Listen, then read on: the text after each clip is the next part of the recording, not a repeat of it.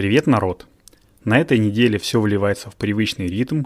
Сегодня вторник, меня зовут Зел, а это означает, что Патронкаст никуда не делся, и 13-й счастливый выпуск мы проведем вместе с вами, самыми технологически подкованными людьми во всей вселенной, то есть нашими патронами. Сегодня, как всегда, поговорим про солнечную энергетику, а если быть более точным, то про одну новость, которая должна в очередной раз перевернуть солнечную индустрию Европейского Союза. Но перед этим я напомню, что еще не все ваши друзья знают про наш основной подкаст Solar News, и хорошо бы, чтобы они тоже окунулись в волшебный мир возобновляемой энергетики. Для этого я специально сделал одну ссылочку на все подкаста-платформы, где можно слушать Solar News, ну, в зависимости от того, где и как человеку удобнее потреблять информацию. Поделитесь этой ссылочкой с другом, пусть он тоже переходит в наш, так сказать, кружок. Ну что ж, а теперь давайте начинать 13 выпуск. Погнали! Немецко-швейцарский производитель оборудования для солнечной индустрии Meyer Burger и немецкий производитель инверторов SMA опубликовали документ под названием «Хух. Солнечное производство в Германии. Стратегическое лидерство в области инноваций как краеугольный камень европейского энергетического суверенитета». Ну, не просите меня, я даже не хочу пробовать произнести это на немецком, потому что боюсь, что из ада вырвется какой-нибудь пылающий демон.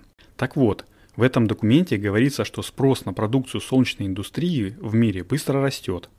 В этой ключевой стратегически важной отрасли в настоящее время доминирует Китай, благодаря последовательной и решительной промышленной политике государства в последние десятилетия. Ну и это, в общем-то, так и есть. Вспомним, какими семимильными шагами за последнюю декаду снизились э, стоимость ватта в стандартно продаваемом в розницу, между прочим, солнечном модуле. Напомню, это 2,5-3 доллара в 2010 году и сейчас 0,6 долларов в 2020 году. И это еще в говнянском магазине «Энергосоюз», который дурит народ. Ну, в общем, сейчас не про это, давайте проехали. Китай, короче, контролирует более 90% рынка в части солнечных элементов и модулей, а также более чем 60% сектора э, фотоэлектрических инверторов, как отмечают авторы.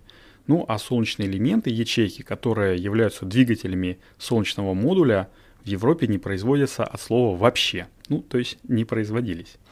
Ситуацию предлагается менять, э, о чем в Европе многие говорят в последние годы, и, в общем-то, сам Мейер Бургер сделал решительный самостоятельный шаг, начав создавать производство элементов и модулей ФРГ.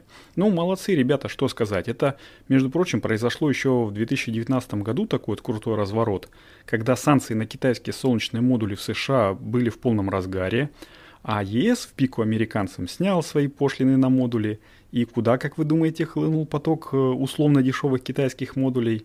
М? И кто это у нас позакрывал заводы по сборке солнечных батарей из-за безумной конкуренции? М? Ну, да ладно. Самое главное, что в то время как почти 95% э, добавленной стоимости производства солнечных элементов и модулей сегодня создается в Азии, ну, в основном Китае, конечно же, интеллектуальная собственность на солнечные технологии следующего поколения находится в Европе, ну, по крайней мере, так утверждают немецкие партнеры. С помощью запатентованных технологий Heterojunction Technology и SmartWire Technology э, в Германии можно создать устойчивое конкурентоспособное производство. И в связи с ожидаемым высоким спросом на солнечные модули в странах-членах ЕС имеет смысл создавать производственные мощности и на других европейских рынках. И если по Heterojunction Technology или сокращенно HGT я сказать ничего не могу, то Smart Wire Technology, как я понял из сайта Мирбургер, это что-то такое, ну, смежное, там, коммерческое название, может быть, или разновидность MWT технологий. То есть, э, если я правильно помню, когда, тут я беру сейчас воздушные кавычки, толстые токосъемные шины положительного контакта заменяются на тонкую сеточку, а отрицательные контакты полностью вообще выводятся на нижнюю поверхность ФЭПа, и это позволяет сделать ФЭПы, во-первых, э, более высоковольтными, а во-вторых, повысить площадь собираемой мощности, ну и, в общем-то, тем самым повысив КПД этого фотоэлемента. Короче, я, наверное, слишком заумно и непонятно рассказываю. Я в описании положу ссылочку на видео. Там чувак рассказывает э, все по полочкам, раскладывает все виды токосъемов. Он просто бог в этом плане. Советую посмотреть. Ввиду всего вышесказанного, у Германии и Европы может быть последний шанс на возрождение фотоэлектрического производства, в том числе в роли лидера в ключевой технологии возобновляемой энергетики в ближайшие десятилетия. Ну, это я процитировал сейчас. А в общем и целом Мейер, Бургер и СМА считают, что регулирующие органы в Европе должны поддержать восстановление производственной базы солнечных, э, ну, солнечных элементов на континенте, которая может достигать мощности в 20 гигаватт от пластины до модуля. Ну, это тоже воздушные кавычки. Все мы знаем, что 20 э, гигаватт продает э, за год только одна компания Longi, а также эти восстановительные меры должны обеспечить более 100 тысяч прямых и опосредованных рабочих мест, в том числе 14 тысяч непосредственно на фабриках. И, кстати, одной из таких фабрик, вероятно, будет Energira из Нидерландов – Помните, я рассказывал в четвертом выпуске подкаста Solar News о том, что задумка-то у них, в общем-то, хорошая, там как раз вот технология MVT была, э, MWT точнее, но, возможно, эта задумка у них и не выстрелит. В общем, так и случилось, не выстрелила в первый раз, и в 2019 году руководство вновь начало искать инвесторов.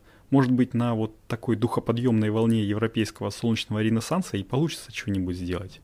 Тем более, что в манифесте немцами излагается ряд мер, которые могли бы быть приняты для стимулирования европейской в целом и немецкой солнечной индустрии в частности. Там и про финансовые стимулы пострадавшим от пандемии, COVID, и про 100 миллионов солнечных крыш в Европе, и еще бог знает про что, но это уже совсем другая история, и я, возможно, расскажу о ней в следующих выпусках Патронкаста. Ну, а может и нет, как получится. А сейчас я еще раз напомню, что вы можете посоветовать подкасты Solar News своим друзьям. Если им также нравится возобновляемая энергетика, то они тоже могут стать нашими патронами и развивать наше дружное комьюнити. Ну, либо просто почитать наш уютный телеграм-канальчик, его там несложно найти, достаточно лишь вбить Solar News в поиске и вуаля. Ну, теперь-то уж точно все. Тринадцатый выпуск э, подходит к концу. С вами был Зел. Э, я надеюсь, что услышимся на следующей неделе. Всем пока! thank you